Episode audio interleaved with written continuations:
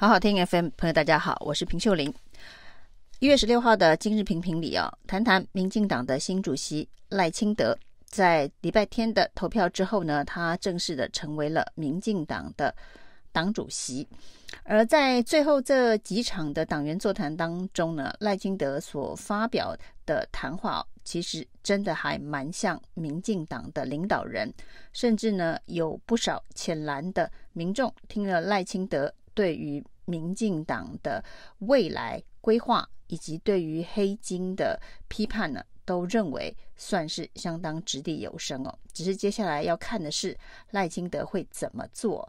但是其实赖清德除了面对民进党这个败选之后百废待举的状况之外哦，其实现在最头痛的应该是所谓的蔡苏体制到底还要走多久哦？从民进党败选之后，就不断的传出苏苏贞昌要走人了，他的内阁要总辞啊。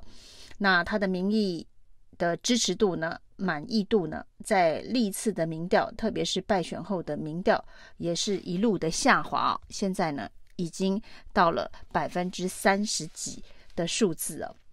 那在这样的状况之下，那苏贞昌还赖着不走，苏蔡体制持续维持下去哦。加上新任的党主席赖清德，未来呢，民进党恐怕不是只有两个太阳啊，不是只有蔡赖两个太阳，恐怕是三头马车哦。那蔡英文、苏贞昌跟赖清德，虽然蔡苏体制是蔡英文希望自己不要提早跛脚，在政治政权上面。还能够有影响力，那觉得苏贞昌是最能够稳住阵脚的人，所以他一直希望苏贞昌能够留任。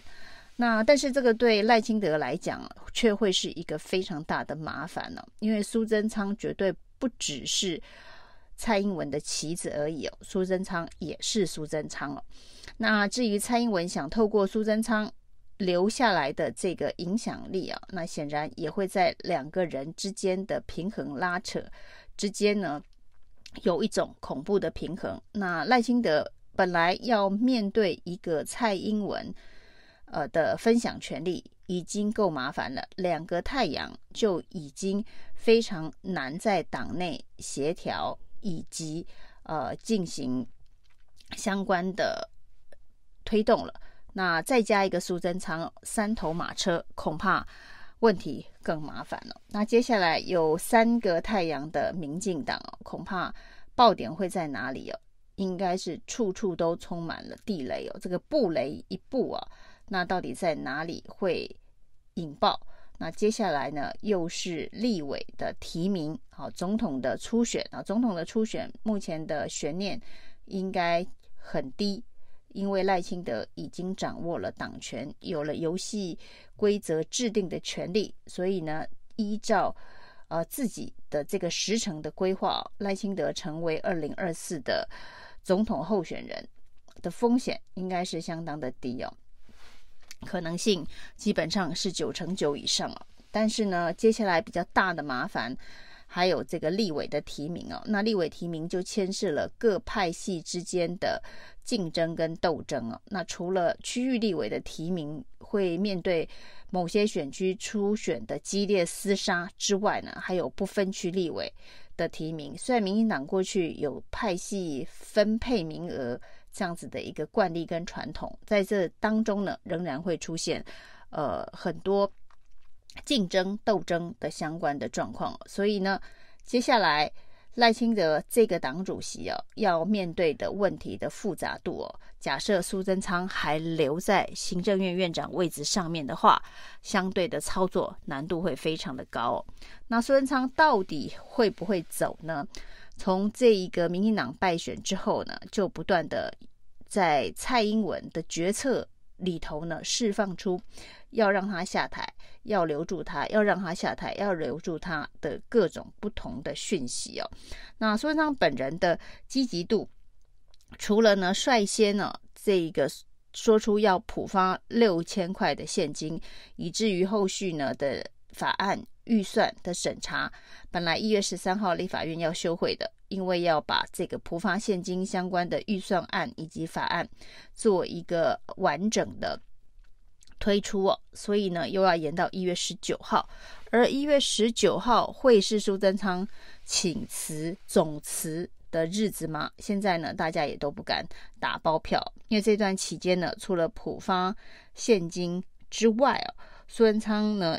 有超高的行政效率哦，那做出了非常多的重大决策。那这么带劲的执政哦，实在怎么看都不像是一个即将请辞的看守内阁。那要发六千块的这个决策，另外呢，这个迅速的叫这个有性骚扰疑云的原能会的主委谢小新免职啊。那另外呢，这个汐东捷运啊，这个延宕了这么多年的捷运规划案核定了。那大巨蛋的这一个安检的报告也过关了。那另外呢，连警察局的人事大风吹的人事大调动哦，也拍板了。那对于陈是不是会由陈建来组阁这一个问题啊，苏贞昌真的是媒体有问必答，他的回答也非常的。巧妙告诉大家说，现在不要急哦，感觉好像是要大家 wait and see 啊，等着看他可能会留下来哦。现在不要急哦，到底苏贞昌的剧本里头哦，是不是写着他会继续的跟蔡英文一起走到二零二四的五二零下台哦？那民进党的三头马车蔡苏赖。对于二零二四的选举来讲，恐怕是相当的不利哦。那到底蔡英文是不是已经给了苏贞昌讯号，就是说他可以留任了？呃，在这个。礼拜三，上个礼拜三的这一个府院的会谈之后呢，很多人都猜测，在那个会谈，苏贞昌会向蔡英文请辞，然后呢，事情已经决定，因为本来一月十三号呢，立法院要休会，那一月十三号就会总辞啊。但是在那之后呢，行政院的发言人罗秉成说，内阁改组的事情哦，这个苏贞昌跟蔡英文还没讨论呢，要等到这个立法院的会期结束之后再讨论呢。但是这个说法跟苏贞昌的说法是有出入的，因为苏贞昌说呢，已经跟总统深入的讨论的内阁人士哦，那已经深入的讨论内阁人士，如果蔡英文总统讨论的对象还是苏贞昌的话，那代表呢，这个不是总辞啊，只是内阁的改组，所以苏贞昌还会留任，不然蔡总统为什么要跟苏贞昌讨论内阁人事啊？那所以呢，所以在苏贞昌的认知里头，他应该还是继续留任院长，不然怎么会跟总统深入讨论人事？那跟罗秉成所说的又不完全的相同。那苏贞昌到底是要释放什么样的讯息哦？那最经典的是呢，他今天居然说各方人马、各路人马都希望他赶快走人啊。那这是因为他是袁崇焕呢。他说呢，如果没把袁崇焕弄死的话。清兵怎么入关呢？